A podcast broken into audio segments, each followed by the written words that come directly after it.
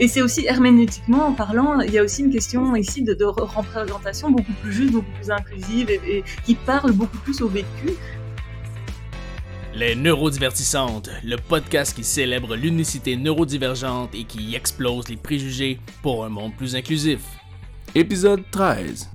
Si on n'en parle pas, ça n'existe pas. Partie 1. Avec vos animatrices Solène Métayer, Fran Deloum et Mélissa Saint-Louis. Accrochez-vous, il y a de l'idée à la minute ici.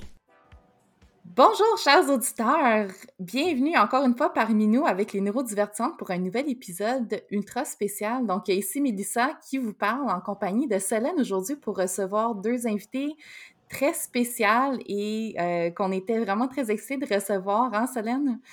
Oui, tout à fait. Comment ça va, Mélissa?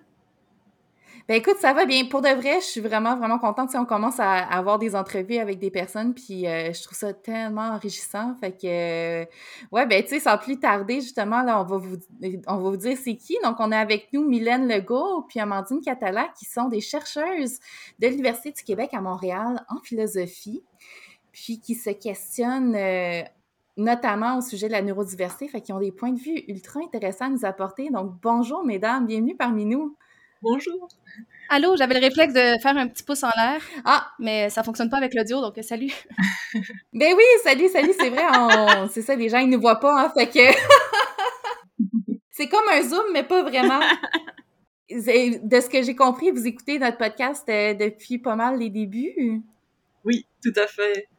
Puis euh, là, avec, euh, avec votre participation aujourd'hui, dans le fond, euh, ce qu'on aimerait savoir, là, c'est vraiment, sais, tout ce que vous faites là, pour la neurodiversité par rapport à vos sujets de recherche, tout ce que ça apporte aussi comme, comme nouvelle vision. Je pense que, tu sais, comme nouvelle vision du monde, veut, veut pas, hein, parce que c'est assez global, là, ce que vous allez couvrir avec vos recherches. Oui, tout à fait. Et euh, bah, un grand merci pour, euh, pour l'accueil. Comme, euh, comme tu disais, Mélissa, je suis très fan du podcast et donc je suis aussi très heureuse de pouvoir être ici avec Mylène aujourd'hui pour parler de tout ça avec vous. merci. On est vraiment contente. On radote, mais on est vraiment contente. Ah, vraiment, vraiment. C'est, ce que vous faites, c'est fantastique, en faisant des recherches, puis on va laisser tous les liens là, dans la description du podcast pour que les gens puissent aller fouiller eux aussi. Mais ce que vous faites, moi, ça, ça vient me chercher, puis ça vient chercher beaucoup de réflexions que j'avais même avant de tomber sur ce que vous faisiez comme travail. Puis euh, parce que, tu sais, oui, je, je suivais, tu sais, notamment Mylène avec son, sa BD, là, qu'on va parler un peu plus... Euh, en profondeur dans quelques instants, mais, euh, mais c'est ça, de, de, de, découvrir à quel point on avait des, des pensées qui se recroisaient. Puis je pense que, tu sais, ce qu'on disait aussi, c'est que vous aviez un peu le même ressenti en écoutant le podcast, tu sais. C'est ça, tout à fait. Non, vraiment, c'est incroyable parce que euh, chaque fois que je l'écoute, je me dis c'est formidable parce que vous utilisez peut-être des termes différents, mais vraiment ce que vous décrivez, ce que vous saisissez, euh, tout ce que vous dites est, vraiment très très proche de ce sur quoi on travaille euh, nous de notre côté en philosophie avec des termes parfois plus techniques. Mais donc c'est vraiment très chouette de voir qu'il y a vraiment un, un des beaux ponts à faire et, que ça, ça résonne des deux côtés, du côté académique, non académique, et qu'on est intéressé par les mêmes problématiques finalement. Ça, c'est vraiment super. Ben oui, c'est tout un compliment. Mais peut-être que vous pourriez vous présenter, Amandine, comme par, parle-nous un petit peu de ton parcours, peut-être. Euh, mais oui, donc pour me pour me présenter, mon nom est Amandine Catala et euh, je suis professeure au département de philosophie de l'UQAM, euh, où je suis titulaire de la chaire de recherche du Canada sur l'injustice et la gentilité épistémique, qui sont des sujets dont on va parler plus en avant aujourd'hui. et avant de rejoindre l'UQAM, j'ai fait mon bac et ma maîtrise en philosophie à l'Université libre de Bruxelles en Belgique, d'où je suis originaire. Mm-hmm. Et j'ai ensuite fait mon doctorat en philosophie à l'Université du Colorado à Boulder, aux États-Unis et euh, des stages et séjours postdoctoraux en Angleterre à la London School of Economics, en Australie à l'Australian National University et en Belgique à l'Université de Louvain. Et donc je suis spécialiste de philosophie euh, féministe, sociale et politique et je travaille en particulier sur cette question donc euh, de l'injustice et la gentilité épistémique en lien avec plusieurs questions et mmh. notamment la neurodiversité qui est une question à laquelle je m'intéressais déjà depuis un petit temps, mais qui récemment a revêtu pour moi une dimension euh, euh, plus personnelle euh, parce que j'ai reçu un diagnostic d'autisme ah relativement récemment à, l'échelle de ma vie en tout cas. Et donc c'est sûr que ça, ça met les choses en perspective, je dirais encore plus de manière différente, mais aussi très enrichissante et très stimulante. Donc c'est voilà pour moi c'est c'est vraiment super de pouvoir parler de, tout ça. Ouais. Fait, fait, que tu fais partie de ces personnes qui, qui, ont reçu un diagnostic très tardivement dans la vie, puis je, je, sais que ça sort un petit peu là, du contexte euh, professionnel, mais tu sais, euh, comment est-ce que comment est-ce que ça a teinté ta vie, justement, de le savoir, ça? Ah, pour moi, ça a été vraiment un, je dirais, une révélation. C'est quelque chose que c'était une expérience vraiment très positive en fait d'avoir le diagnostic parce que euh, c'est honnêtement quelque chose que je connaissais pas très bien l'autisme et surtout que je connaissais pas très bien euh, du point de vue de la première personne, c'est-à-dire qu'on entend parfois mhm. les définitions médicales des diagnostics de, de l'autisme, et, et euh, c'est à partir du moment où j'ai commencé à écouter les témoignages à la première personne de personnes autistes euh, qui décrivaient leurs expériences, et aussi par exemple en regardant la, la, la, la BD de, de Mylène dont on va parler euh, tout à l'heure, mais qui, qui, est réalisée aussi par des personnes qui, qui, savent de quoi ils retournent, en voyant tout ça en images, en mots, et, de manière beaucoup plus concrète, et, encore une fois vraiment de l'expérience des personnes qui vivent ça au quotidien je me suis dit mais c'est incroyable, j'ai l'impression de me reconnaître là, là, là et là. Et puis donc voilà, ça m'a poussé à chercher un, un, un, diagnostic qui finalement était une, une, confirmation de quelque chose qui pour moi devenait de plus en plus clair juste en écoutant mhm. euh, les témoignages de, de, de, de personnes autistes. Donc euh, c'est ça. Et, et, donc du coup, en fait, ben, comme je pense que beaucoup de personnes qui reçoivent un diagnostic à l'âge adulte le, le disent, enfin en tout cas souvent on entend ça, c'est que en un coup il y a plein de choses qui font qui font sens. Ça explique l'autisme est quelque chose qui affecte tellement euh, différentes facettes de notre vie, de notre expérience quotidienne, de notre vie dans son ensemble qu'en un coup il y a plein plein de choses. Euh, qui deviennent beaucoup plus claires, qu'on comprend beaucoup mieux. Ouais. Et pour moi, ça a été vraiment une espèce de, oui, c'est ça, de, une compréhension globale de plein de choses dans ma vie quotidienne, dans ma vie de manière globale. Et, et, euh, et donc, c'est ça vraiment un, un, soulagement, quelque chose de positif et de, de Puis, tu sais, je peux comprendre à quel point, justement, tu sais, ça, ça vient teinter votre intérêt par rapport à, à tout ce qui est les, le, contexte épistémique. Puis, tu sais, on va, on va, je vais vous laisser l'expliquer, mais de, de savoir à quel point, comme l'information n'était peut-être pas bien était pas représentative de, la réalité, fait que vous vous reconnaissiez pas là-dedans. Puis tu sais, c'est la même chose pour moi, c'est la même chose pour Solène, c'est d'avoir des diagnostics beaucoup plus tardivement dans la vie. Fait que on se rend compte à quel point la représentativité, la représentation dans le fond de la neurodiversité telle qu'elle est, est extrêmement importante. Puis vous, ben, vous prenez ça justement dans tout ce qui est la recherche, l'écriture euh, au niveau scientifique, puis philosophique puis c'est vrai que les, les, témoignages font tellement une différence. Moi, c'est les témoignages de femmes qui ont changé euh, mon parcours parce qu'avant ça, je ne me mm-hmm. connaissais pas du tout. Mais là, d'entendre des femmes, c'est vraiment différent. Puis là, ben, aujourd'hui, Amandine euh, part, fait, le, fait du pouce là-dessus aussi parce que tu vas témoigner un peu euh, par tes, tes, ce que tu vas raconter aujourd'hui. Puis c'est vraiment intéressant. Donc là, euh, est-ce que, dans le fond, vous deux, là, vous travaillez ensemble dans le sens où, euh, Mylène, tu es candidate au doctorat, puis Amandine, euh, tu es la superviseure doctorale de... C'est-tu superviseure doctorale ou... ouais, directrice de recherche, je suis... Mais je suis co-directrice avec un collègue de, de, de l'UQAM, Pierre Poirier. Hein. Mais Mylène, tu peux peut-être expliquer ça mieux que moi. Euh, oui, ben allô? D'abord, je voulais juste en profiter pour dire merci là, aux neurodiversantes, pardon, aux neurodivertissantes. Correct, mais moi, je m'en fâche tout le temps dedans. Merci ah, d'exister. Sincèrement, vous, me faites du bien. Je voulais juste mentionner ça avant de commencer. Donc, euh, oui, je suis aussi au département de philosophie. Enfin, je fais mon doctorat à l'UQAM. Euh, ce qui est particulier, c'est que je fais une double concentration en sciences cognitives et en mm-hmm. études féministes. Fait que j'ai comme une, co-direction. J'ai une direction en sciences cognitives et j'ai une, direction en études féministes. J'ai la chance d'avoir euh, Amandine de ce côté-là quand je mentionne un peu là, ce que je fais, là, les gens ils hochent la tête, mais ils comprennent pas nécessairement tout, parce que c'est un peu euh, bizarre.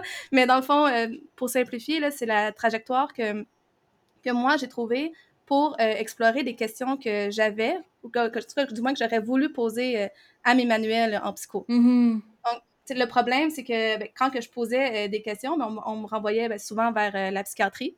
Oui. Mais ce qui m'intéressait, c'est le fait même de me repousser, euh, de me repousser en psychiatrie si j'ai une question qui ne fit pas quand euh, on parle du développement humain. C'est ça qui mhm. me posait euh, problème. Peut-être mentionner, c'est que pour moi, c'est important de pas. Parce que les gens me demandent souvent, OK, quand, que je, quand je, décris un peu qu'est-ce que je fais, ben, pourquoi tu n'es pas en psycho? Mais pour moi, c'est important de ne pas devenir comme expert des exceptions. Je ne sais pas mhm. si vous voyez ce que je veux dire. Mon but, dans le fond, c'est de, de questionner directement le, le, le, modèle général qui est proposé puis de, de, mettre en lumière que, tu sais, c'est un choix. C'est des choix qui allaient bien aux personnes qui ont créé ce, ces, ces modèles-là de la cognition, de la psychologie. C'est des modèles qui faisaient sens pour les personnes euh, qui l'ont créé. Puis, mm-hmm. mais l'important, c'est que les, les, les exceptions, ben, en fait, quand on, quand on crée un modèle puis qu'on met des exceptions, ben, ces exceptions-là, c'est comme une frontière un peu de l'humanité qu'on met. Là. Enfin, ils ont décidé, euh, pour moi, je vois ça comme un tour d'une table, ils ont décidé en gang euh, qui était confortable de, de, de, sacrifier euh, dans, dans, le modèle. OK. Dans cette, cette création-là du, du eux versus nous. Exact, mais en fait, c'est plutôt comme quand on dit, mettons, la cognition humaine, ou quand on va, on va faire un petit manuel qui va décrire le développement psychologique de, de, l'humain en général, ces mm. généralités-là. Quand il y a des choses qui sont comme des exceptions, qui ne rentrent pas dans ce modèle-là, on va faire comme un petit chapitre là, à la fin du manuel. Si on veut poser plus de questions, on va nous transférer en psychiatrie. C'est ça qui me, c'est pour ça que je suis pas en psychiatrie, c'est pour ça que je suis pas nécessairement en psycho. C'est justement de remettre un point d'interrogation là sur comment le manuel est monté. C'est dans le fond euh, de euh, réintégrer ces exceptions là dans euh, au cœur du manuel en fait. C'est-tu clair? Je peux? oui, mais oui. Dans le fond, tu veux que chacun, chaque développement, chaque personne soit incluse dans un dans la généralité finalement, qu'il n'y ait pas une, une voie royale et puis à côté qu'il y, ait quelques petites voies à côté différentes et puis euh, tu veux que chacun que ce soit comme une, une globalité finalement. Est-ce que j'ai bien compris? Exact. Exact. Et je pense, Mylène, que ça montre aussi bien le, pourquoi finalement tu, tu te spécialises dans deux concentrations différentes? Parce que effectivement tu t'intéresses à la cognition mais tu t'intéresses à la cognition aussi d'une manière qui prend en compte le fait que certains modes de cognition ont été marginalisés et tout ce qui est marginalisation mmh. de, de groupes de membres de groupes non dominants c'est des, des, choses qui sont beaucoup plus au centre des, des, des théories et des études féministes euh, et donc je pense que c'est vraiment quelque chose de super que tu fais de, de, de de mettre ces deux choses-là en relation, parce que c'est pas toujours le cas, comme tu le décrivais il y a un instant, et, euh, et ça montre que c'est nécessaire, et donc c'est super. Je voulais juste souligner ça, que ta formation en tant que telle, euh, voilà, finalement, euh, élargit les perspectives aussi philosophiques. Oui, parce que je pense que c'est ça aussi, c'est l'innovation puis la créativité, c'est, euh, tu sais, la, vie, c'est un peu, euh, tu sais, tout est une chimère en bout de ligne, puis toute créativité ou innovation, c'est la combinaison de deux choses qui, prime abord, euh, ne, vont pas ensemble selon les, ce qu'on connaît ou selon les standards établis, mais, mais c'est ça qui fait qu'on va plus loin, tu sais, de toujours combiner des choses différentes qui vont donner un nouveau résultat. Ah, mais c'est ça la créativité, en fait. C'est ça. Oui, exactement. C'est ça que j'allais dire, notamment quand on écrit des, lettres de recommandation, qu'on doit commenter la qualité des projets. C'est souvent ça qu'on dit. Enfin, c'est une, une des manières dont la créativité peut se manifester. C'est ça, c'est de voir des liens là où personne n'en avait vu avant et de dire, tiens, ces deux domaines, si euh, on les rapprochait, si euh, les personnes se parlaient plus, ça pourrait vraiment mener à des choses euh, très intéressantes qui avancent la connaissance, qui sont fructueuses, non seulement du point de vue théorique, mais aussi ici, on va en mmh. parler, mais, mais, mais du point de vue pratique qu'il y a des choses, c'est pas juste purement euh, les philosophes dans leur tour d'ivoire, là, hein, qui est aussi un peu un stéréotype qu'on a parfois à juste titre, mais qui n'est pas représentatif entièrement de toute la philosophie. Exactement. Est-ce que je voulais, rebondir sur ce qu'Amandine a dit en, en, en, mentionnant que euh, c'est bizarre parce qu'il y a quand même des projets similaires qui sont faits quand on pense à. Il y a un mouvement comme bioféminisme, neuroféminisme où euh, il y avait cette, de remettre en question là, de remettre en question les. comment je pourrais dire? En fait, les chercheurs sont teintés par la, culture, sont jamais. Il n'y a pas cette objectivité-là qui est prétendue. On est toujours euh, dans, dans, euh, nos croyances. Pour remonter, mm-hmm. euh, il, y avait, il y a quand même un temps, malheureusement, où on disait les hommes viennent de Mars, les femmes de Vénus. J'ai toujours peur d'inverser les deux. les hommes viennent de, ça fait tellement coïncidence que je peux les inverser. Là. Donc, les hommes viennent de Mars, les femmes viennent de Vénus. Donc, tu sais, il y a eu tout un travail qui a été fait là-dedans avec les, neuroféministes qui sont venus critiquer autant les méthodes, les, les conclusions. Ils reprenaient les mêmes données, qui arrivait avec des questions de différenciation sexuelle. Puis euh, juste en changeant la méthode de traiter, la façon de traiter les, les, les, données, en changeant les hypothèses qui sont en arrière de, la, récolte des données, il arrivait à des conclusions euh, complètement différentes. Hmm. Euh, aussi, dans la, même dans la façon même de prendre les données, c'est des fois douteux. Là, si ton hypothèse était tellement ancrée, c'est souvent tu vas venir essayer de prouver un point que tu veux défendre avec ton propre échantillon. Il y a une boucle. On peut même penser, juste parenthèse, là, on peut en parler, mais on peut penser à la question, ça, ça, rejoint la question du, du diagnostic, je ne sais pas si vous voyez le fond, mais du diagnostic des, des, des femmes en, autisme où il y a une boucle où le modèle, ça va toujours être le modèle des garçons parce que c'est l'échantillon, puis il y, a, une boucle, une boucle auto-réalisatrice. Mais ce que je voulais mentionner avec le, mouvement, mettons, bioféminisme, neuroféminisme, c'est que euh, ce qui est bizarre, c'est qu'il n'y a pas nécessairement l'intégration de la neurodiversité dans leur projet, dans leur mandat, dans leur façon de faire. Puis pire que ça, euh, des fois, mettons comme une forme neuroféministes qui vont venir euh, critiquer une théorie, une façon de rajouter de la crédibilité au modèle que, que ces personnes-là vont proposer, ça va être de se retourner euh, vers les autres théories en disant non mais je critique ça, mais regarde mon modèle fonctionne avec avec telle théorie, avec tel tel tel modèle, mais on remet pas en question à quelle théorie que tu viens t'appuyer, tu sais. Mm-hmm. Non, mais c'est ça, il y a comme une notion de cherry picking dans tout ça aussi pour essayer de défendre son point, alors que, tu sais, vous, ce que vous couvrez dans vos, dans vos recherches, c'est beaucoup plus systémique, global, puis ça va aller euh, chercher une nouvelle façon de voir la réalité. Oui, mais de faire attention aussi plus largement des autres théories qu'on va aller chercher. Il y a, mm-hmm. d'autres théories que je vais utiliser, disons, pour mon argument, qui, elle aussi, est teintée, euh, que ce soit toutes les ismes, au, bout du compte, le, le, on pourrait appliquer la, même critique aux féministes ou, euh, si je parle des premières vagues, le neuroféminisme, mais ils ne sont pas à l'abri, dans le fond, des critiques qui ont été faites euh, aux féministes en général. Je ne sais pas si vous voyez. Euh, oui, tout à fait. Dans le fond, peut-être, je sais pas si c'est une question qui brûle les, lèvres de, des personnes qui nous écoutent, mais même si moi, je, je veux dire, je suis fan de philosophie, puis j'adore positionner ma, ma pensée autour de, des réflexions que ça peut apporter de, de suivre les différents euh, concepts philosophiques, ou du moins les, les auteurs, puis ce qu'ils apportent comme, comme prise de. C'est pas des prises de vue, mais des prises de, de conscience, ben, sais, ça reste que la plupart des gens, en tout cas, du moins ici au Québec, là, avec le cégep, euh, où on a tous euh, passé de façon plus ou moins agréable.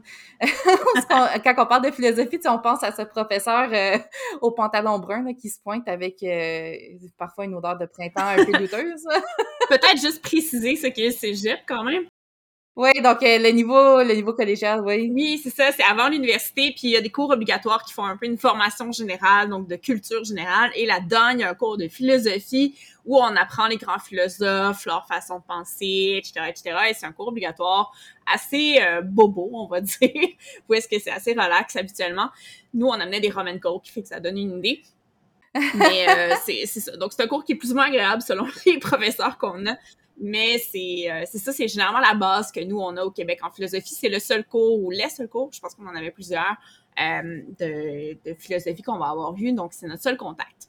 Mais là, vous, vous êtes en philosophie à l'université, je pense que c'est un peu différent de ce que, de ce que nous, on entend habituellement. Est-ce que je me trompe? Si ça peut, ça peut rassurer des gens, personnellement, j'ai détesté mes cours de philosophie euh, au cégep. Jamais j'avais pensé continuer. c'est plutôt mes lectures en parallèle.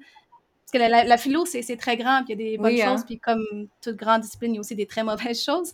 Puis euh, c'est dans les lectures plus en, parallèle que j'ai découvert un, univers qui était pour moi tout à fait euh, génial, mais qui ne correspondait pas malheureusement euh, aux cours en philo. Juste, je fais juste mentionner cours de philo au cégep, puis on dirait que j'ai comme une douleur. Je pense que j'ai eu un choc post-traumatique. Fait que là, dans le fond, concrètement, là, justement, vous, là, ce que vous faites, les recherches que vous faites, euh, ce que vous écrivez, tu sais, en, lien avec ce que les gens pourraient avoir comme conception générale de la philosophie, est-ce que vous êtes capable de, de peut-être euh, expliquer à l'auditoire, tu sais, en quoi est-ce que vous, ça, ça diffère ou ça va plus loin de ce qu'on peut comprendre, puis c'est quoi le le, parce qu'il y a toujours un, une espèce de, de plus-value ou un désir d'apport à la société de par ce que vous faites. Donc, vous, de, dans votre why, dans vos recherches, comment est-ce que ça, ça se positionne pour vouloir changer le monde un peu, là, ou beaucoup? Je crois que ça peut être utile de, de commencer euh, en situant de manière très générale, donc, euh, mon travail, en tout cas moi personnellement, je, je travaille en philosophie euh, sociale et politique, mais comme je disais, avec une approche féministe. Donc euh, la philosophie sociale et politique de manière générale s'interroge sur comment les relations sociales devraient être structurées, organisées. Euh, donc ça, ça, implique aussi la reconnaissance des groupes, etc. mais l'approche féministe évidemment est particulièrement sensible au rapport de pouvoir entre groupes dominants et mmh. groupes non dominants. Et c'est ici en particulier qu'on peut situer la notion d'injustice épistémique qui est donc comme je disais euh, c'est vraiment le, le, le thème de, de, de, recherche sur lequel on travaille euh, notamment Mylène et moi. Euh, mais donc l'injustice et l'agentivité euh, épistémique donc si, si je peux peut-être euh, un petit peu présenter présenter ça. Donc le terme d'épistémique en fait ça réfère à la connaissance et donc l'injustice épistémique, c'est une injustice qui euh, affecte une personne en tant que personne porteuse de connaissances. Et une autre manière de dire qu'une personne est porteuse de, de connaissances, c'est de l'appeler, euh, avec un, un, terme philosophique, ce qu'on appelle une agente euh, épistémique. Ok. Euh, donc c'est-à-dire une une personne qui a euh, ce qu'on appelle l'agentivité épistémique. Alors dans ces deux termes, on entend euh, le fait d'agir d'une part et puis le fait que l'action concerne la connaissance euh, d'autre part. Donc l'idée ici dans l'agentivité épistémique, c'est que ça concerne tout ce qu'une personne peut faire avec de la connaissance. Donc, par exemple, produire de la connaissance, transmettre de la connaissance ou utiliser de la connaissance. Et cette connaissance peut concerner n'importe quel domaine, notamment la connaissance qui concerne sa propre expérience. Donc maintenant, quand on va parler d'injustice épistémique, ben, c'est justement euh, une injustice qui va affecter la personne dans sa capacité d'agent épistémique, c'est-à-dire qui va venir en fait miner son agentivité euh, épistémique. Et donc, pour les dire, les choses de manière peut-être un peu plus concrète, euh, une personne va subir une injustice épistémique si elle n'est soit pas adéquatement crue, soit pas adéquatement comprise ou pas représentée, par exemple, dans les ressources conceptuelles et interprétatives de la société, mais donc en raison, en particulier, ça c'est important, c'est ça qui fait que c'est une injustice, euh, en raison de biais qui affectent les membres de groupes non dominants. Et par mmh. groupes non dominants, ici on entend par exemple les femmes, les personnes racisées comme non blanches, les autochtones, les personnes handicapées, euh, et euh, évidemment aussi euh, les personnes euh, neurodivergentes. Et donc l'idée ici, par exemple euh, qu'on n'est pas pris au sérieux ou qu'on ne se retrouve pas dans les représentations sociales dominantes. En fait, ce sont des idées qui avaient déjà été identifiées et analysées par euh, beaucoup de personnes euh, mm-hmm. au fil au fil des siècles, même si on si on réfléchit. mais ça a été mis sous l'étiquette conceptuelle d'injustice épistémique beaucoup plus récemment en 2007 avec un, un le, livre de, de Miranda Fricker qui, qui, porte ce, ce titre-là d'injustice épistémique, Epistemic Injustice en anglais.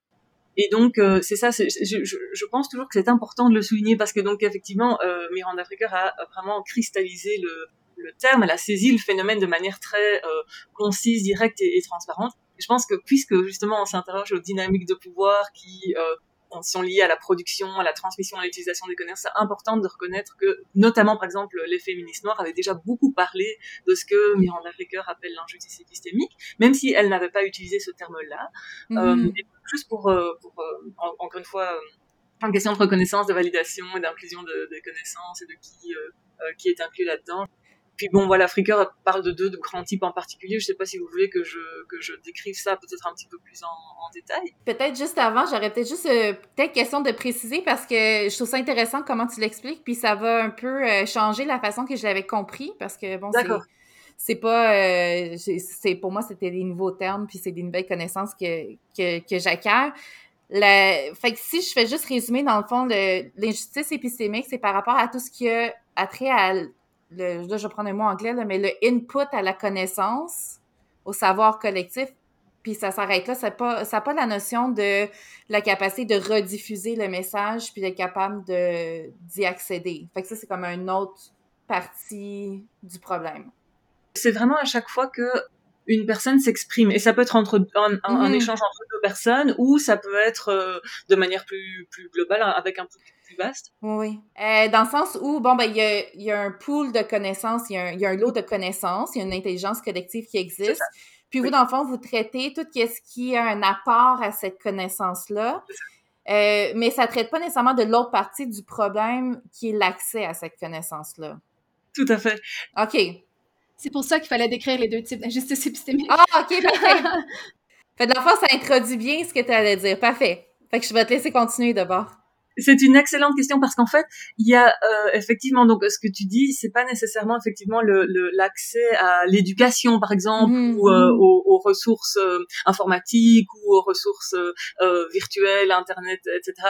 Euh, ça, en fait, ce sont aussi des questions de philosophie sociale et politique, mais c'est plus des questions de ce qu'on appelle de justice distributive, c'est-à-dire euh, qui reçoit quel bien et qui a accès à quoi. Et ici, en particulier, ce serait des biens de nature épistémique, comme tu disais, qui, qui touchent mmh, à la connaissance, comme l'éducation ou ce genre de choses effectivement ici c'est on va euh, se euh, concentrer plus comme tu disais sur le en fait comment ces, ces ressources épistémiques sont produites et, okay. et les dynamiques euh, épistémiques entre ouais, c'est ça une façon, moi, pour, c'est plus naturel oui. de, de, le comprendre, oui, c'est oui. que, tu sais, souvent, quand on, on, quand on parle euh, classiquement, traditionnellement, je sais pas le, le, bon terme, mettez le terme que vous voulez, mais euh, quand on parle de la question de, de justice, souvent, c'est la, la, question comme euh, matérielle, on va avoir un, une réflexion économique. C'est un peu comme un renversement ou une autre façon d'ajouter que c'est pas juste des ressources matérielles, pardon, pas juste des, des ressources matérielles, mais aussi euh, des ressources épistémiques. Mm -hmm. C'est tout à fait ça. C'est vrai que le, la, la, question de, de la justice sociale en fait, c'est souvent comprise de manière euh, matérielle, c'est-à-dire qui a accès aux emplois,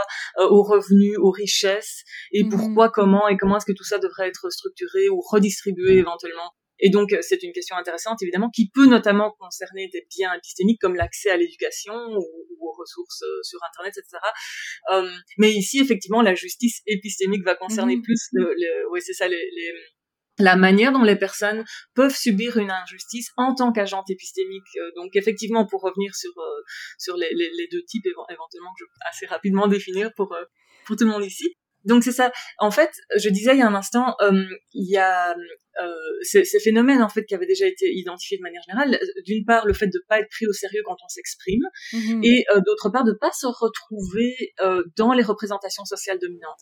Et donc ça, en fait, je pense qu'on peut euh, reprendre les, les, termes de Miranda Fricker qui, qui, euh, ces, ces, deux problèmes-là. Donc le, premier problème, le fait de ne pas être pris au sérieux, euh, c'est ce qu'elle va appeler euh, l'injustice euh, testimoniale et le fait de ne pas se retrouver dans les représentations sociales dominantes ou de ne pas être compris à cause des représentations sociales dominantes, ça c'est ce qu'elle va appeler l'injustice herméneutique. Donc je peux peut-être parler un peu de, de, de chacune tour à tour.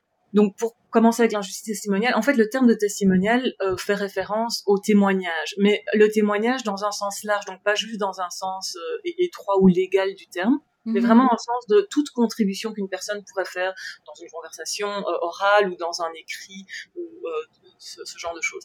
Et donc c'est ça, comme je disais, l'injustice testimoniale, c'est quand une personne n'est pas prise au sérieux, c'est-à-dire qu'elle ne reçoit pas le niveau de crédibilité qu'elle devrait à cause de biais qui concernent son identité sociale. Mm-hmm. Et ces biais peuvent être conscients ou non chez euh, l'interlocuteur. Donc on peut prendre un exemple qui est donné par euh, Fricker. Donc si par exemple on a un agent de police qui ne croit pas le témoignage d'une personne noire parce que la personne est noire, eh bien on a un cas ici d'injustice testimoniale, c'est-à-dire que la personne noire n'est pas prise au sérieux parce que euh, l'agent de police ici en l'occurrence a des biais concernant l'identité sociale de la personne noire, euh, comme quoi les personnes noires ne sont pas fiables, on ne peut pas leur faire confiance, etc. Mais on peut évidemment euh, transposer ça, puisqu'ici on parle de neurodiversité, on peut aussi imaginer une personne neurotypique qui ne croit pas la contribution euh, d'une personne autiste, parce que par exemple la personne autiste ne la regarde pas dans les yeux, mmh. N'a pas les mêmes euh, réactions, expressions faciales ou émotionnelles qui sont considérées normales. Et donc ça, c'est une manière d'expliquer l'injustice testimoniale. En ce qui concerne l'injustice herméneutique. Donc euh, le terme d'herméneutique en fait ici fait simplement euh, référence à la question de l'interprétation et euh, en particulier l'interprétation du monde social de manière générale, mais donc y compris l'expérience ou la situation des membres de différents groupes sociaux. Et donc on peut dire qu'il va y avoir une injustice herméneutique quand les mots ou les expressions ou les représentations que l'on rencontre communément dans la société et qui sont en fait souvent produites par les groupes majoritaires ou dominants, mm-hmm. ne reflètent pas les expériences et les perspectives des personnes issues de groupes minoritaires ou non dominants. Et donc l'expérience et la perspective de la situation de ces personnes euh, en position non dominante dans la société va être mal comprise. Dans son livre, Fricker donne l'exemple du harcèlement sexuel. Donc, euh, en fait, elle explique que pendant longtemps, les femmes qui subissaient du harcèlement sexuel, euh, notamment dans le milieu du travail, mm-hmm. ressentaient un malaise profond, mais il n'y avait pas encore le terme de harcèlement sexuel pour l'expliquer. Donc, c'était très difficile. D'abord pour elle-même, donc elle savait qu'il y avait quelque chose qui les dérangeait, ça c'était assez clair, mais de comprendre ce que c'était et pourquoi et euh, le fait que donc les femmes aient pu se retrouver entre elles et créer euh, par euh, les, ce qu'on appelle en fait la, la, la, la, conscientisation, le consciousness raising en anglais, et créer ce terme de harcèlement sexuel pour décrire l'expérience dont elles se rendaient compte qu'en fait c'était pas des expériences euh, isolées, mais que beaucoup beaucoup de femmes euh, euh, donc vivaient ces expériences dans le milieu du travail. Mm-hmm. Et donc ici, en fait, on se rend compte que quand les femmes essaient de communiquer cette expérience, soit elles-mêmes, soit à autrui en particulier, en fait, il y avait aussi un, problème de, compréhension, c'est-à-dire qu'on ne comprenait pas de manière adéquate leur expérience. Et par exemple, dans le cas du harcèlement sexuel, on leur disait souvent vous avez juste pas le sens de l'humour, ou vous avez des, des principes moraux trop rigides, etc. Donc c'est ça, il y a un, un peu un double problème. D'abord qu'il manque un terme, qui était le terme de harcèlement sexuel, mais aussi qu'en fait, la place que devrait occuper ce terme est, prise par d'autres termes alternatifs qui remplacent la description euh, jugée adéquate de l'expérience, donc comme un manque de l'humour ou c'est de la drague inoffensive et ce genre de choses. Et donc ici, encore une fois, pour prendre un exemple qui est plus peut-être proche de la neurodiversité, quand on a ce langage autour de l'autisme qui est toujours, enfin, en tout cas très souvent, pas dans ce podcast bien sûr, et, heureusement, et c'est pour ça que c'est notamment super que vous faites ce que vous faites, euh, mais le langage médical et social de manière générale est pas toujours vraiment euh, sensibilisé à ça, et donc on entend beaucoup la, la description de l'autisme comme en termes de déficit, euh, en termes de, de, de, de, troubles, en termes de manque d'empathie, de manque d'émotion. Euh, et par exemple, vous, euh, vous discutiez récemment dans un, dans un épisode sur, euh, sur votre podcast euh, des représentations de l'autisme dans euh, les séries télévisées. Donc, par exemple, vous parliez de Sheldon, des personnages de Sheldon mhm. dans autiste dans Big Bang Theory que je dois dire je n'ai en fait vraiment jamais vraiment regardé j'ai juste saisi des bouts d'épisodes dans des avions parfois en, voyageant avant la pandémie mais effectivement ce, c'est une représentation, comme vous le soulignez à juste titre, qui est très rigide et très stéréotypée en fait de, de, de, de l'autisme. Et donc en fait, euh, notamment euh, pour faire le point avec ce qu'on disait tout à l'heure, c'est pas nécessairement des représentations qui sont très utiles et qui en fait qui vont perpétuer un peu des mythes au sujet de l'autisme et surtout une conception très uniforme et pas très diversifiée de ce que c'est les personnes autistes, de ce que c'est l'expérience d'être d'être d'être autiste. Euh, et, et euh, voilà par par par, euh, par contraste vous parliez également du la série sur Netflix qui s'appelle Special qui est beaucoup mieux que située on va dire parce qu'elle est faite par et pour des personnes oui. neurodivergentes. Et, et, et donc c'est ça je pense qu'on voit tout de suite la différence et c'est ce que je disais l'importance d'inclure les, les, témoignages et les, les de personnes euh, euh, qui elles-mêmes sont dans cette situation-là, ça va rendre nos ressources herméneutiques, donc nos outils conceptuels et interprétatifs, beaucoup plus riche, beaucoup plus représentatif. Et donc on essaye pouvoir, on, on espère pouvoir déplacer de la même manière qu'on a déplacé le thème de drague inoffensive ou de manque de mmh. l'humour quand il s'agissait de harcèlement sexuel. L'idée ici, c'est un peu la même chose, c'est de dire bon ben euh, non, c'est simplement euh, la neurodiversité, c'est-à-dire qu'il y a des variations tout à fait normales, naturelles et pas euh, à stigmatiser, qu'il faudrait pas stigmatiser dans les profils de cognition humaine. Et euh, voilà. Oui, oui, ça ramène au fait justement que, tu sais, oui, il y a un problème de représentativité dans les médias qu'on parlait dans, dans l'épisode auquel tu fais référence, justement, qui vient teinter les stéréotypes puis la façon de voir les choses, puis qui réduisent euh, le sentiment de, de, justement pouvoir être un agent épistémique dans le système, puis de dire, tu sais, ce que je vis est valide et j'ai mon mot à dire dans tout ça. Tout à fait. Puis ce qui est dommage, c'est de réaliser aussi avec vous ce que vous faites comme recherche que ce manque de représentativité-là, on le voit, on le ressent, mais que, tu sais, vraiment concrètement, ça impacte très négativement la, les ressources herméneutiques, donc le savoir collectif qui est disponible aux, gens. Là.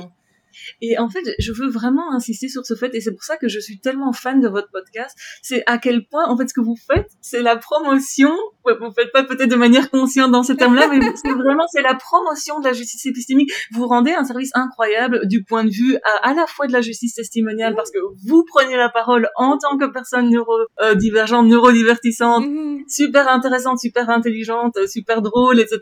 Et, et, et je pense que des personnes qui ne sont pas nécessairement familiarisées, qui vous entendent, se disent mon Dieu, mais j'avais vraiment des, méconceptions au sujet de la neurodivergence, au niveau de, comment ces personnes, euh, voilà, qui elles sont, comment est-ce qu'elles perçoivent le monde, comment est-ce qu'elles s'expriment, qu'est-ce qui les intéresse, etc. Donc je veux juste dire que c'est donc déjà au niveau testimonial, vous prenez la parole, vous on, est forcé de vous prendre au sérieux parce que ce que vous dites est formidable. Et, euh, et c'est aussi herméneutiquement en parlant, il y a aussi une question ici de, représentation beaucoup plus juste, beaucoup plus inclusive et qui parle beaucoup plus au vécu de différentes personnes.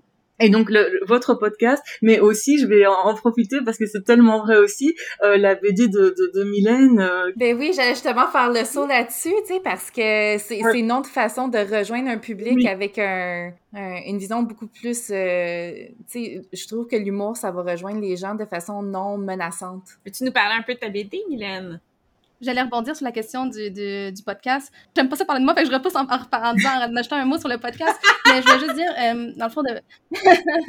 que un, un, point que j'apprécie énormément, c'est que euh, il y a des choses qui peuvent, disons que je sais pas comment l'exprimer, mais il y a des choses qui, qui auraient pu être perçues comme euh, étant des défauts. Par exemple, quand vous bafouillez, quand euh, mm-hmm. vous sautez d'un sujet à l'autre, quand vous parlez en même temps. Puis euh, quand j'entends ça, moi, tout seul, chez moi, quand j'écoute votre, votre, podcast, en réalité, c'est pas des erreurs, c'est des, des, euh, autorisations d'exister que, que, vous êtes en train de nous offrir. Puis ça, mm-hmm. je trouve ça vraiment incroyable. Merci. Continuez à ah, bafouiller, s'il vous plaît. non, mais. Ben, je peux peut-être présenter ta BD, mais Dans le fond, en ce moment, c'est Lily Spectrum. Tu as changé de nom récemment. C'est ça, vient de changer pour Lily Spectrum, ouais. Et puis, euh, ben, c'est ça, en fait, c'est une BD bilingue où est-ce que tu vas euh, faire des, des, blagues un peu. Par exemple, je me rappelle de celle où est-ce que tu euh, travailles sur le fait qu'on nous parle, on parle de nous en disant personne avec autisme versus personne autiste. Et puis, euh, que l'enfant, l'image que c'est, c'est qu'il y, a une personne avec l'autisme à côté, tu sais, qui est représentée comme une, je sais pas, je sais pas comment t'avais représenté ça, mais comme une roche ou je sais pas quoi. Ouais, il y a comme l'air d'un Humpty Dumpty, là, un peu. ouais, c'est ça, mais c'est plein de petites anecdotes comme ça où est-ce que tu vas te moquer un peu des, euh, des, des préjugés qu'on a envers l'autisme et faire passer ton message. J'ai eu récemment aussi tous les, les mots qu'on nous dit, toutes les euh, tu parais, tu, tu es trop, tu es ci, tu es ça. Et puis euh, mm, c'était comme plein de, de je sais plus quoi, qui brûlait, et puis euh, ton personnage se, faisait griller de guimauve sur, ces, euh, sur ce feu de joie-là. Donc, tu sais, c'est plein d'images comme ça où est-ce que tu vas nous représenter finalement et passer ça par l'humour. Oui, il n'y a, pas une a pas un point d'interrogation après toi, après ce que tu viens de dire, je ne sais pas comment rebondir, mais oui, juste mentionner le, le, la guimauve, là. J'en avais sur le cœur, c'était juste ça. oui, hein? Tu sais, quand on pense à, la neurodiversité at large, parce que, tu sais, moi, ça fait partie de, de, de, ma philosophie par rapport à tout ça, euh, no pun intended, là. De dire, tu sais, c'est tellement... Il y a de l'intersectionnalité, il y a de, la comorbidité, même si on déteste ce terme-là, mais, tu sais, quand on pense, par exemple, au TDAH, où les... il va y avoir beaucoup de manifestations de traits autistes dans le TDAH, même si ce n'est pas, euh, tu sais, cliniquement un TDAH, euh, moi, quand je lis tes BD, tu sais, je suis pas autiste, mais Moses que je me reconnais puis que j'aime ça, là, tu sais. Fait que c'est juste, c'est rafraîchissant, puis c'est le fun de voir que, tu sais, au-delà de, de, ces silos-là qu'on perçoit en ce moment en termes de neurodiversité, ben, tu sais, même à travers nous, il y a beaucoup plus de... Là, je fais des signes avec mes mains, là, mais, euh, il y a beaucoup plus de... Puis le mot que j'ai, c'est intersectionnalité, mais c'est pas ça. Mais tu sais, on, on est tous humains, puis on va tous se rejoindre à un point ou à l'autre à l'intérieur de ça. Puis, tu sais, justement, là, il y a un épisode, euh, au moment où on enregistre ça, il n'est pas encore paru, mais euh, euh, au, sujet de la dyslexie. Puis, tu sais, la dyslexie, c'est beaucoup plus que ce qu'on pense. C'est plus que, que juste faire des erreurs en mélangeant des lettres. Tu sais, ça vient avec d'autres mécanismes, pas mentaux, mais au niveau de la cognition, qui fait qu'on perçoit le monde différemment.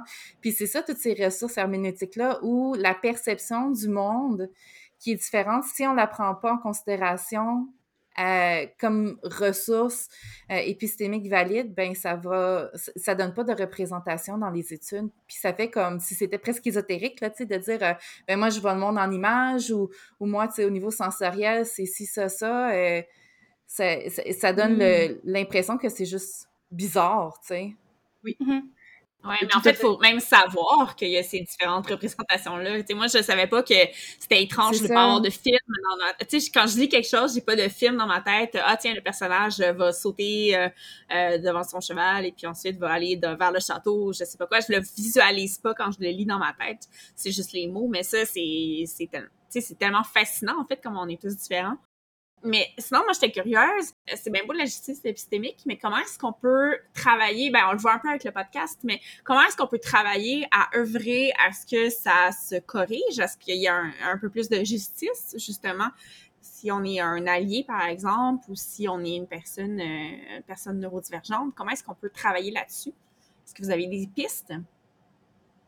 Euh, oui, enfin moi une petite chose générale que je que, que je dirais peut-être pour commencer, c'est quand on remarque par exemple que euh, on a une personne en face de nous ou dans un milieu de travail qui a l'air de pas fonctionner de la même manière que qui est considérée normale ou etc mmh. de peut-être simplement donc au lieu justement de ne pas la prendre au sérieux ou de dire de prendre l'interprétation donc la ressource hermétique que cette personne-là est bizarre de, de, de dire euh, simplement de, de en fait de donner le bénéfice du tout à la personne de dire peut-être que s'il y a des difficultés ou il y a une différence ici, c'est pas nécessairement quelque chose qui résulte d'un problème chez la personne, mais peut-être que l'environnement de travail n'est pas adapté ou pas aussi bien euh, qu'il pourrait être nécessaire.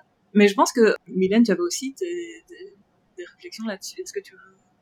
Je m'excuse, je suis décalée, je suis encore dans la BD, je faisais le lien avec les injustices euh, épistémiques, parce que juste ça, m'a fait sourire quand tu as décrit, ça m'a fait, euh, ça m'a frappé quand tu as décrit la BD comme étant bilingue, c'est pas quelque chose auquel j'avais pensé explicitement parce que pour moi, la priorité, c'est d'éviter les mots au, au maximum.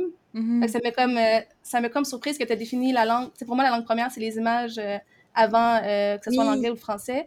C'est ce qui est, ce qui est pas toujours évident, là. Mais justement, parce que hum, c'est justement pourquoi j'ai fait la BD, c'est que c'est relié directement à la question des injustices épistémiques. C'est qu'il y a des choses, des fois, que je, je sais pas comment dire ou je sais pas. Puis il y a des choses aussi qui, qui se crient, que c'est plus facile de crier que de que d'expliquer, hein, parce que je sais pas, Mhm. c'est- un- feeling avant tout. Euh, puis justement, qu'est-ce que j'apprécie avec la, la BD, c'est que tu peux juste, juste mettre un cap lock, puis juste crier Ah en grand, puis ça, ça, fait, ça fait la job. T'es pas obligé de faire un huit paragraphes euh, explicatifs. Donc, j'étais partie dans ma tête euh, sur ça. Non, mais effectivement, c'est plus les descriptions qui sont bilingues. Oui, oui. Euh, une des raisons, j'essaie de travailler, j'essaie d'augmenter les descriptions parce que euh, pour être plus inclusive, pour les personnes, par exemple, qui sont aveugles, qui, euh, il y, a- il y a de plus en plus maintenant il y a comme des applications où euh, il y a une lecture des images, disons, sur euh, Mm. Instagram, euh, sur Facebook, mais c'est difficile, c'est un, un gros défi de comment euh, rendre compte, comment euh, bien faire une description d'image, c'est le job en soi de, de- Ah des gens ouais. qui font euh, comme sélectionner audio puis qui décrivent le film. Là. Ah oui, on essaie de le faire, puis c'est euh, quelque chose. Oui, oui. Mais il y avait aussi le point quand, sur le, le- le- la question de, de l'humour. Oui. ça, ça, ça me frappe parce que souvent, on m'en parle souvent. Puis l'humour, l'autodérision, je pense que, tu sais, même si ton personnage euh, de Lily Spectrum, c'est... Je, je sais pas si c'est une représentation 100% de toi ou si c'est... euh, Mais tu sais, il y a peut-être une notion aussi d'autodérision dans tout ça. J'essaie de repenser au BD avant de dire oui. Je enfin, j'aime mieux faire que c'est quelqu'un d'autre. Mais non, mais il y, a- des gens, des fois, qui, qui, qui m'abordent la question de l'humour comme si euh, c'était euh, un objectif que je fais pour ouvrir à d'autres personnes. Ça me fait sourire parce que pour moi, c'est exactement pas ça le point. Parce que pour moi, euh, la priorité, c'est de. euh, je sais pas comment dire, mais c'est pas de, de, de, de, sensibiliser ou ça sensibilise par, par défaut, mais pour moi, c'est pas tant l'objectif que de juste exister euh, de base. C'est pas mon- stratégique. Non, c'est ça. Non. Puis, je- en fait, je, je préfère rire que, que de faire rire. Là. Je sais pas si, Oui, euh, si ça fait sens. là. Mais, euh, puis justement, pour moi, c'est important de ne pas rester dans des vignettes de sensibilisation euh, à l'autisme. Je sais pas si... Mhm. euh, C'est ça, de sortir un peu de ce discours-là. euh, parce que, tu sais, ce que j'aime, c'est que ça, ça, donne, ça redonne le pouvoir. Tu sais, avec cette BD-là, c'est que, tu sais, de, de façon unapologetic, t'es toi-même dans cette BD-là avec toutes les, les quirks qui viennent avec. Puis, puis c'est ça qui fait que c'est aussi charmant puis invitant, tu sais. Puis je pense que c'est pour ça que, que souvent, tu sais, l'authenticité des personnes, puis ce qu'on essaye de, de démontrer avec le podcast, c'est que, tu sais, même si t'es neurodivergent puis que t'es différent, ben les quirks que tu amènes, puis les, les façons de voir le monde font que c'est juste, tu sais, plus coloré. Mais ça, c'est c'est difficile parce que nous-mêmes, on intègre... Tu sais, euh, vous avez parlé euh, plusieurs fois la, la- la question du masking. Tu sais, Ouais. comment... Je sais même pas des fois comment me représenter sans euh, reprendre les mots qui m'appartiennent pas, puis sans euh, remettre les vêtements. euh, je sais pas, je me, sens, je me sens toujours dans ma tête, quand il faut qu'on on me demande de décrire ma BD, je me sens comme dans une salle d'asseyage où j'essaie des, des, des vêtements un peu comme si c'était des, des mots, des adjectifs. J'essaie de voir quelque chose qui fitterait un peu, mais en réalité, il n'y a rien, y a rien qui, qui, qui fit, qui colle euh, vraiment. C'est vraiment juste, c'est c'est ça, une, une expression de, de toi. Ben, ça rejoint la justice herméneutique, finalement. Exactement. Ça, ça rejoint la justice euh, herméneutique parce que c'est de créer un pool de mots pour se décrire. Exact, mais je sais pas, Martine, si tu veux rebondir peut-être l'idée de. C'est justement, est-ce que j'essaie de mettre un peu en lumière que, euh, oui, les mots, mais les mots, c'est comme. C'est déjà un ancrage qui est déjà euh, limité, qui est déjà. Je sais pas si. Dans le fond, l'aspect logocentrique, euh, je te lance la balle. je sais pas à quel point on veut rentrer dans les détails, mais c'est vrai que donc dans l'injustice euh, épistémique, elle a beaucoup été conçue en fait de manière euh, qu'on peut appeler logocentrique, c'est-à-dire euh, de, de manière centrée sur le langage et l'expression verbale Mhm. et notamment orale. Et euh, ce qui a aussi évidemment pour effet, en fait, de marginaliser complètement les contributions qui peuvent être faites de manière euh, non verbale et de manière euh, principalement par euh, par le langage. Donc c'est ça, en fait, je pense que et, et c'est- vraiment intéressant parce que donc euh, par exemple, on peut penser euh, à ce qui se passe dans l'exemple du harcèlement sexuel pour les femmes euh, avant qu'elles ne avant qu'elles elles n'aient un terme, mais elles Mhm. savent déjà que quelque chose cloche, que quelque chose ne va pas, que something feels wrong. et, et, ça, c'est quelque chose qu'elles savent de manière euh, incarnée par leur corps, par leur ressenti euh, dans, dans, dans, leur corps, euh, et aussi de manière affective, euh, par leurs affects, par leurs émotions et tout ce qu'elles ressentent, que ce soit de la colère, de la frustration, du, de, de l'anxiété, etc. Et donc, il y a des connaissances en fait qui passent et, qui, qui, qui, comment dire, qui émergent et qui sont importantes euh, même si elles ne sont pas mises sous forme euh, de mots ou sous, forme propositionnelle, donc des, des, affirmations, des propositions euh, langagières ou c'est ça. Et donc, je pense que c'est vraiment important de mettre en lumière qu'il y a des tas de choses que l'on connaît et que la connaissance c'est pas juste euh, du point de vue euh, propositionnel. Donc, moi, par exemple, si je prends mon expérience à moi en tant que femme autiste, mais qui n'a reçu le diagnostic d'autisme euh, que euh, après plusieurs années, mais même des décennies sur, cette planète, eh bien, entre guillemets, j'ai toujours su ce que c'était d'être autiste, mais je ne savais pas que c'était l'autisme. Donc, j'avais une donc j'avais une expérience d'autisme sans savoir que c'était une, expérience de personne autiste. Et donc, et, et, donc ça, c'est des choses que je savais dans mon, dans mon, dans, dans ressenti euh, corporel, dans mon, dans mon, dans mon expérience euh, corporelle, mais aussi dans mon ressenti affectif et mon expérience affective, etc. Et je pense, par exemple, qu'il y a aussi des, euh, des, des, connaissances qu'on va dire euh, sont des, des, connaissances tacites ou implicites. Et là, tout mhm. ce qui est norme sociale est énormément présent. Alors ça, en général, sont des choses qu'on pourra articuler sous une forme propositionnelle éventuellement. On pourra dire, oui, donc dans notre culture, regarder dans les yeux, euh, c'est euh, une, une, source de crédibilité ou de, de, un critère pour être plus etc. Mais en fait, c'est pas des choses qu'on qu'on c'est des choses qu'on apprend un petit peu de manière euh, implicite, tacite. Euh, on est mmh. socialisé comme ça, puis on, on, mais en même temps, quand ces choses-là ne, ne, ne, quand ces attentes-là ne sont pas remplies, il y a vraiment un effet très réel, très concret, qu'on va se dire, ah, la personne est bizarre, elle ne me regarde pas dans les yeux, est-ce que je peux vraiment la prendre au sérieux? Et juste pour faire un petit pont, là aussi, je, je, je reviens un peu en arrière sur ce que Mylène disait tout à l'heure. Donc, euh, elle disait dans les théories de la cognition, il y a cette tendance à avoir des, des modèles un peu carrés de nouveau qui pensent la cognition de manière très dominante. Mais c'est pareil même parfois dans les théories sur l'injustice épistémique, c'est-à-dire sous la base de quels critères est-ce qu'on doit prendre les gens au sérieux, d'accord, et quels sont les types de biais à éviter. Donc même dans ces théories-là où on entend, donc évidemment, faut pas euh, euh, douter de la crédibilité d'une femme juste parce que c'est une femme ou d'une personne noire juste parce que c'est une personne noire. Mais par contre, on va dire que c'est correct si quelqu'un ne nous prend pas au sérieux parce que on ne le regarde pas dans les yeux. Et donc ça, c'est vraiment très paradoxal parce qu'on est dans une théorie qui veut articuler les rapports de pouvoir et en fait, on se repose sur une une fois une norme implicite. C'est ce que je disais, euh, qu'il faut regarder les personnes dans les yeux ou que euh, il faut euh, s'exprimer de manière d'une certaine manière langagère, propositionnelle, orale, explicite, parce que c'est ça la rationalité, c'est ça qui mmh. définit l'humanité, l'usage du langage, etc. Et donc, il y a aussi des grands, des grands récits comme ça qui caractérisent euh, supposément ce que c'est d'être humain ou pleinement humain, euh, et, et, qui sont en fait problématiques, qui, qui, qui ont plein de, de, de euh, présuppositions euh, neurocapacitistes et neuronormatives, pour utiliser ce terme-là, euh, qui présupposent implicitement que la norme neurotypique, le mode de cognition neurotypique est la norme non seulement euh, statistique, donc dans le sens qu'il y a plus de personnes neurotypiques que de personnes neurotypiques, mais aussi la norme dans le sens de ce qui convient de faire euh, d'un point de vue social, moral euh, et pour être pris au mhm. sérieux, notamment exemple en tant que sujet, en tant qu'agente épistémique justement. Ok, juste, wow. Allô, cher auditoire c'est Fran derrière son clavier et son écran de montage. Tu t'ennuyais, hein? J'en doute fortement pour la simple et bonne raison que cette entrevue est bien trop fascinante. Herméneutique, justice épistémique, logocentrique. Non seulement les mots sont euh, beautiful, magnifique, merci Solène, mais on y parle de la valeur, du sens, de l'importance des mots pour avoir le simple droit d'exister. Non, mais si c'est pas l'apogée du podcast Les Neurodivertissantes, je sais franchement pas ce que c'est. J'étais pas à cette entrevue, mais j'en suis vraiment jalouse. Je ne peux que remercier Mylène et Amandine pour la générosité de leur, euh, de leur partage. Et ce partage fut si généreux et si intéressant que notre entrevue a pris le double du temps prévu. Sauf que là, on ne saurait vous priver, cher auditoire, d'un contenu aussi riche et incroyable.